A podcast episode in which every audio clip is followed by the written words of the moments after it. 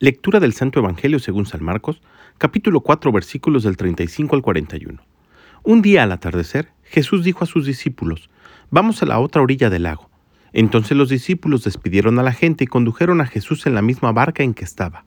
Iban además otras barcas. De pronto se desató un fuerte viento y las olas estrellaban contra la barca y la iban llenando de agua.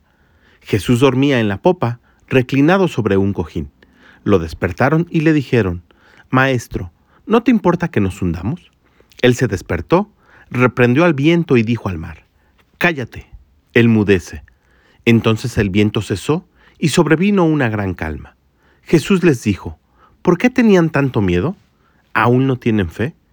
Todos se quedaron espantados y se decían unos a otros, ¿quién es este a quien hasta el viento y el mar obedecen? Palabra del Señor. Dos cosas me llaman la atención en el Evangelio del día de hoy que quisiera compartir contigo.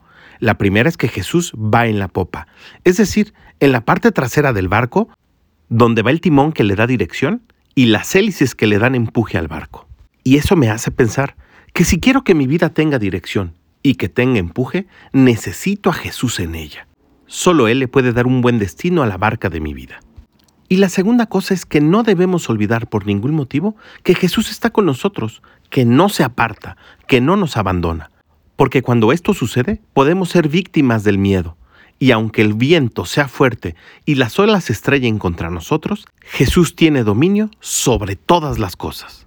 Pidámosle al Espíritu Santo que nos ayude a desarrollar esa fe que Jesús le reclamaba a los apóstoles. Que tengas un gran día y que Dios te bendiga.